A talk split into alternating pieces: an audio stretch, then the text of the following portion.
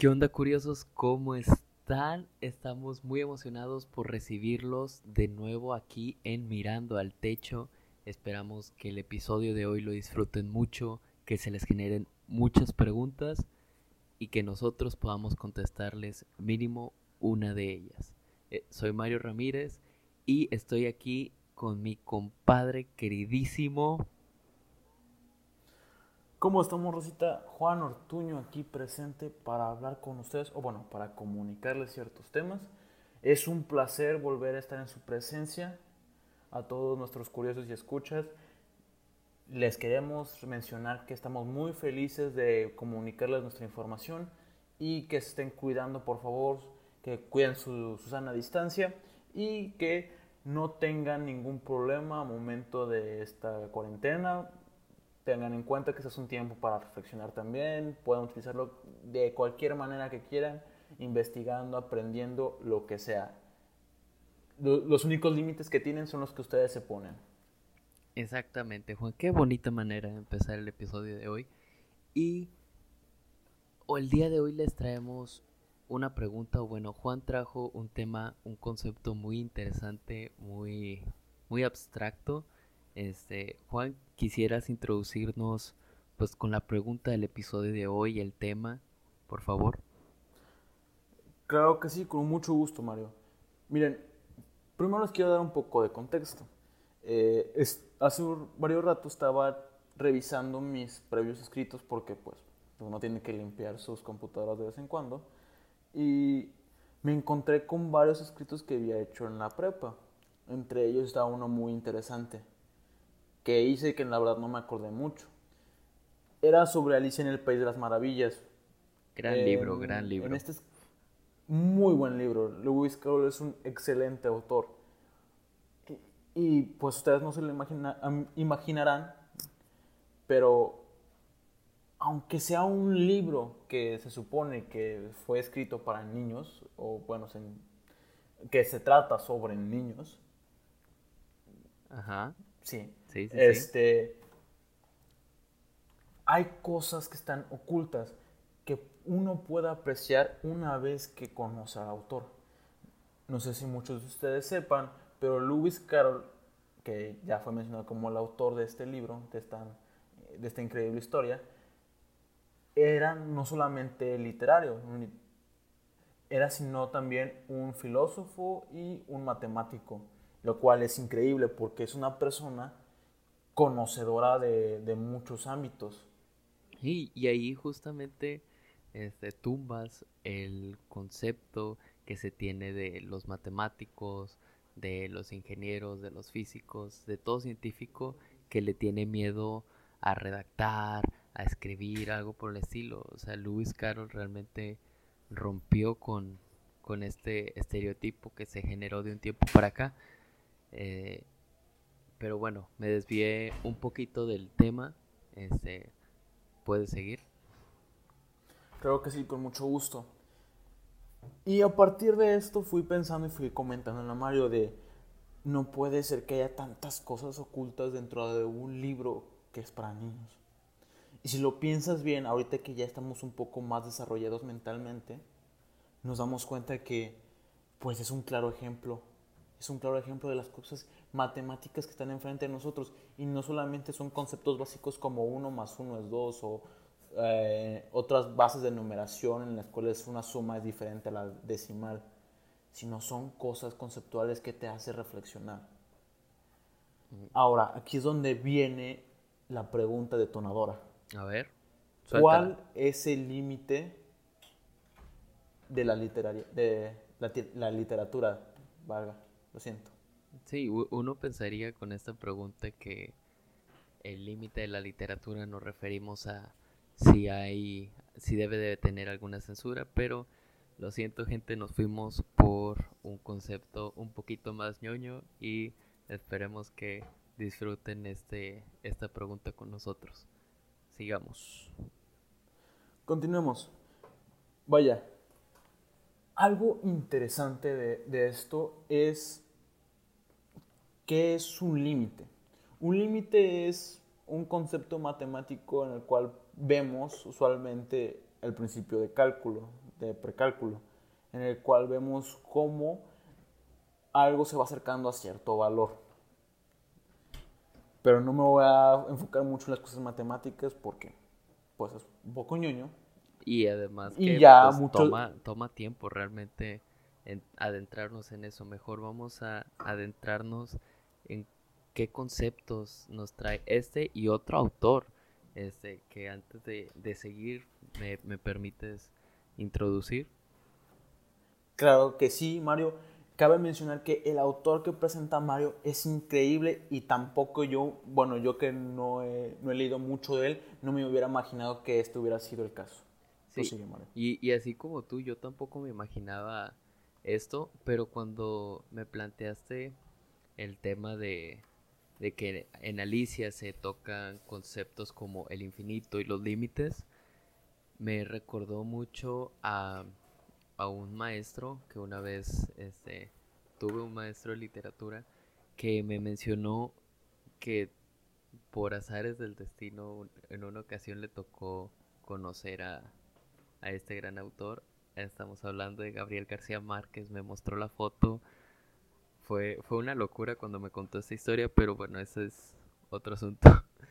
El punto es que se puso a hablar de, del libro, del libro que estoy hablando, de 100 años de soledad, y le mencionó que es un libro muy matemático, el cual yo años después lo leí ya con, ya de nuevo con esta idea, y, y me sorprendió realmente descubrir conceptos matemáticos que no había visto la primera vez que, que los había leído.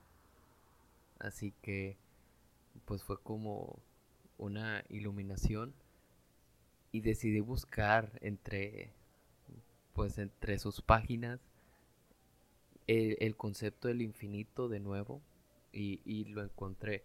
Pero antes de, de regresar con Gabriel García Márquez y cómo él toca el concepto del infinito, pues vamos primero con Lewis Carroll y Alicia en el País de las Maravillas.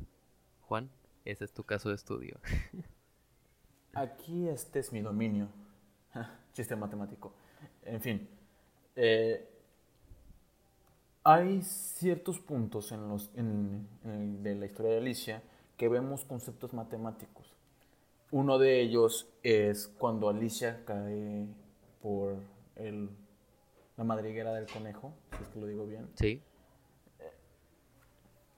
En este momento, los que leyeron Alicia, si lo leyeron muy bien, si no lo han leído, leanlo. Una excelente recomendación, una lectura un poco corta, pero eh, vale la pena.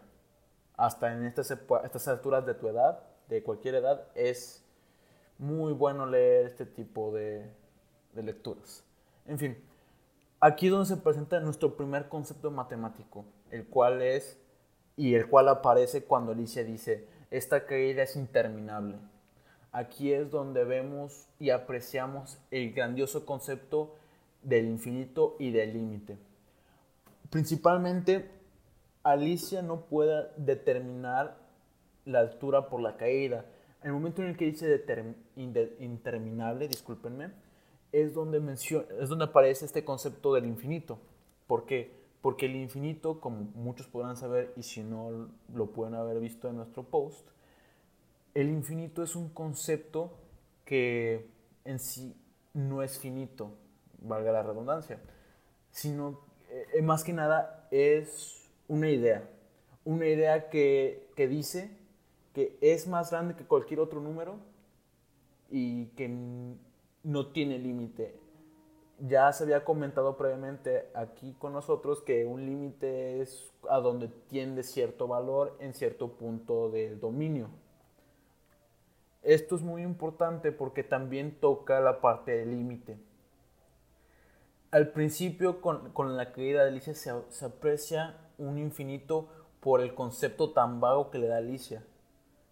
Sin embargo, llega a caer, o sea, ya llega a un punto en el cual está en el suelo. Ya cayó toda la, toda la altura suficiente por la madriguera del conejo. Entonces ahí es donde apreciamos que era un infinito pero que tendía a un cierto número. lo podemos ver como una, ¿cómo les digo? Una función logarítmica que si muchos de aquí los ingenieros, ingenieros podrían saber o si no lo pueden investigar, es una función que va, que va desde el menos infinito y tiende hacia un punto, hacia un límite, hacia una asíntota horizontal en la cual se va a mantener ahí durante varios rato. Así que podemos ver la caída de Alicia como una exponencial o como una logarítmica inversa. Ok, muy interesante. Yo traigo un concepto un poquito más, este, más como un caso hipotético en el cual Gabriel García Márquez nos presenta el tema de e, el tema del infinito. Este se llama, haz de cuenta que está este, ay, bueno, está uno de los personajes de la obra y no puede, comienza a tener un sueño en el cual va de un cuarto, abre la puerta y pasa a otro cuarto. Y luego, y es un cuarto idéntico. Sale de ese cuarto y entra a un cuarto de nuevo idéntico. Y así, este proceso lo repite una y otra y otra vez. Hasta que dice, ok, ya voy de regreso al punto donde empecé. Y cómo, o sea, cómo llega a... O bueno, va regresando sobre sus pasos hasta llegar al cuarto en donde, en donde comenzó. Lo cual es, detona el caso de el hotel de Hilbert. No sé si, si sepas cuál es, Juan. No, para nada, Mario, por favor, explícanos. el hotel de Hilbert es un caso hipotético de un hotel con habitaciones infinitas. Obviamente, pues es un caso hipotético porque pues es imposible tener habitaciones infinitas en el, en el mundo real. Pero imaginemos un caso en el cual es un hotel infinitamente lleno, o sea que siempre siempre está lleno, siempre todas sus habitaciones están ocupadas. Pero si llega un este, ay, ¿cómo se dice? Un invitado, un huésped, un huésped, perdónenme, un huésped nuevo, pues realmente lo único que hace es, ¿sabes qué? Le pide al de la habitación número uno que se recorra a la número dos, y al de la dos que se recorra a la tres, y así, infinitamente todo mundo se recorre una habitación y mágicamente se abre un nuevo hay, hay, hay un cuarto vacante. Y es un y este proceso lo puede repetir una y otra vez le puede decir sabes qué tú del cuarto uno muévete al cuarto número este cuál es el siguiente primo eh, al 2 y el que está en el 2 le dice muévete al 3 y el del 3 muévete al 5 y así, ¡pum! Infinita, infinitamente a través de todos los números primos y es un... O sea, infinitamente está lleno, pero también al mismo tiempo tiene infinitas vacantes. Es un concepto muy interesante, muy como que te vuela la cabeza el siquiera pensar, ok, ¿cómo, cómo se vería esto? Pero sí, se me hizo como que muy interesante la manera en la que Gabriel García Márquez introduce este caso hipotético muy entre las líneas y no fue realmente hasta que incluso me tuve que poner a investigar para decir, ah, mira, e-, esto, esto lo había visto en alguna ocasión.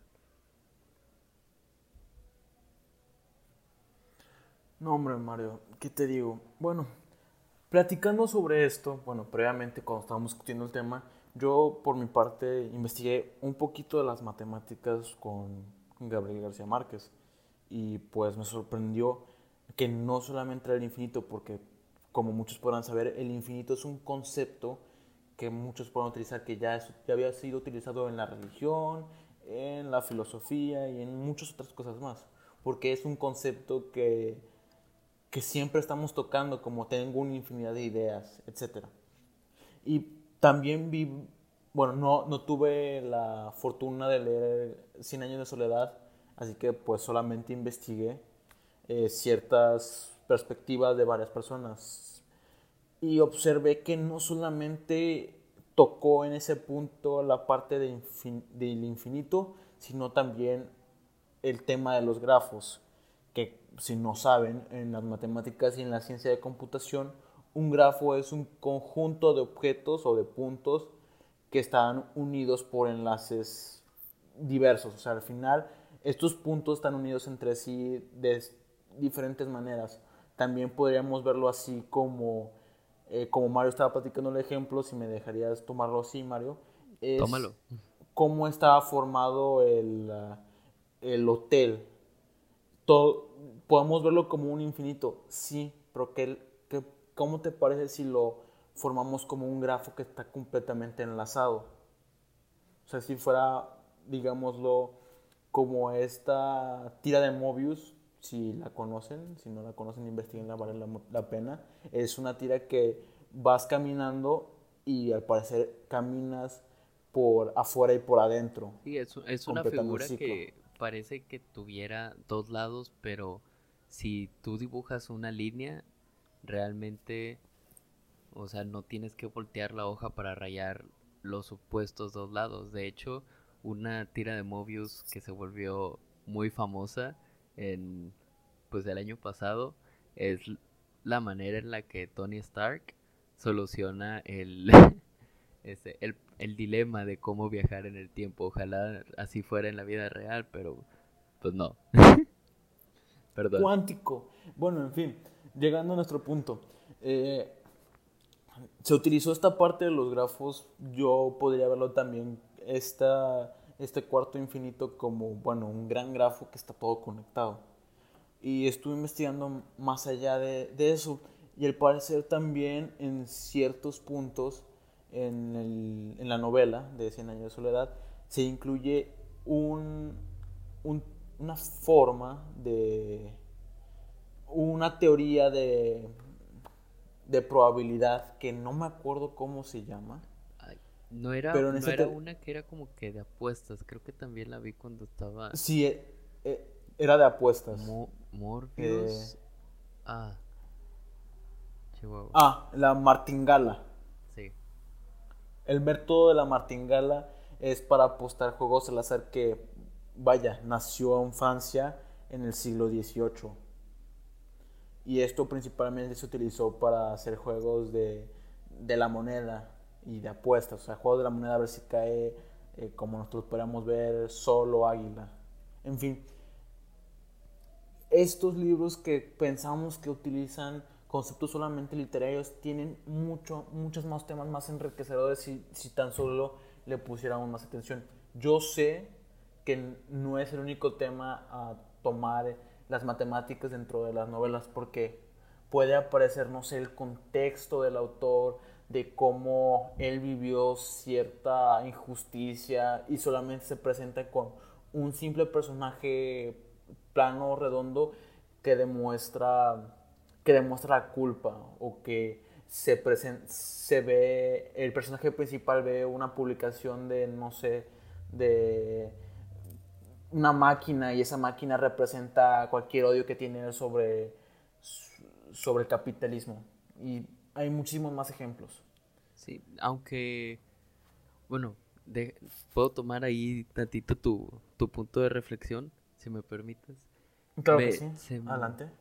Eso me recordó, o sea, quizás muchos tomamos las novelas como una manera de escapar de todos los trabajos este, que nos dan en la escuela en muchos casos. O sea, se nos dice que, o sea, buscamos algunos en las novelas un refugio, escapar de este mundo, pero es muy interesante como tú dices, el entender que hay cosas dentro de estas, de varias novelas, que van muchísimo más allá de lo que nosotros podemos llegar a, pensar a simple vista. Se nos pueden presentar justamente los conceptos matemáticos que, que resulte que surgen de estas dos novelas o también conceptos filosóficos que si la vida debería ser eterna o no o a ver Juan, ayúdame.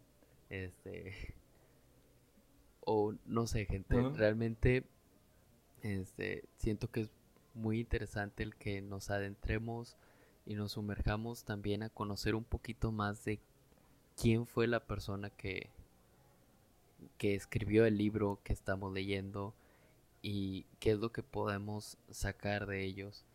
Creo que por eso obras como las que hemos mencionado el día de hoy son el motivo por el cual se volvieron clásicos, me explico. Hay muchas más cosas que podemos apreciar de estos dos libros. Uno siendo eh, el pensamiento sin sentido de, de Lewis Carroll y el otro siendo la genialidad de García Márquez. El realismo mágico de García Márquez, realmente. No tenemos, tenemos podemos seguir hablando y hablando y hablando. Infinitamente. Gracias por el chiste. Lo quería hacer yo. Ay, perdóname. No, no, no, no, no, no hay problema. Está, está, está chido el chiste. Podemos decir mil cosas y querámoslo o, queramos o no, nosotros también utilizamos estas referencias matemáticas, estas referencias de libros. Todo conocimiento se va transportando para que nosotros avancemos, porque al final el conocimiento genera nexos lógicos. Un ejemplo, eh, hay veces que nosotros hacemos cambio de variables mientras hablamos. Si me permiten tomar un ejemplo de Alice en el País de las Maravillas, tú, ¿qué te parece, malo? Date. Vale, en el capítulo 5 de Alice en el País de las Maravillas, o bueno, esto tengo anotado aquí en mi, en mi queridísimo, queridísima libreta, en el capítulo 5, que creo que es el consejo de la oruga, la paloma afirma que las niñas pequeñas son como las serpientes, vaya. Y esto te saca de onda porque unas niñas que son humanos no tienen nada que ver con, con una serpiente. Ajá. Pero aquí es donde la paloma hace este cierto cambio de variables. Porque dicen, ah, ya las dos comen huevo, las ah, dos se mueven por la tierra. Entonces, una niña tiene que ser casi igual, o igual que una serpiente. Y nosotros normalmente hacemos estos cambios de variables cuando generamos una, un silogismo, un paradigma, vaya, porque decimos, ah, esto sabe, e, esto huele a chocolate, entonces debe ser chocolate. Ok. Es un ejemplo. Eh, también eh, esta caída es muy empinada. Yo he visto que cuando es una caída muy empinada, pues las bicicletas van muy rápido. Entonces no tengo que pasar con una bicicleta por ahí.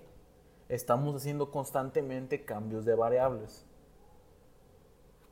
Ok, ok, muy interesante ese, pues ese concepto, el que pues las matemáticas realmente no nada más se encuentran en la literatura, no nada más nos rigen en lo que leemos, sino también pues rigen la manera en la que operamos. Hay infinita, vaya, la manera de meter con calzador el, el tema de la semana. Hay una infinita este, cantidad de maneras en las que las matemáticas forman nuestro, nuestro día a día, nuestro ser, nuestro pensar. Y vaya, pues son la manera más fundamental de explicar todos los fenómenos que nos rodean, ¿no?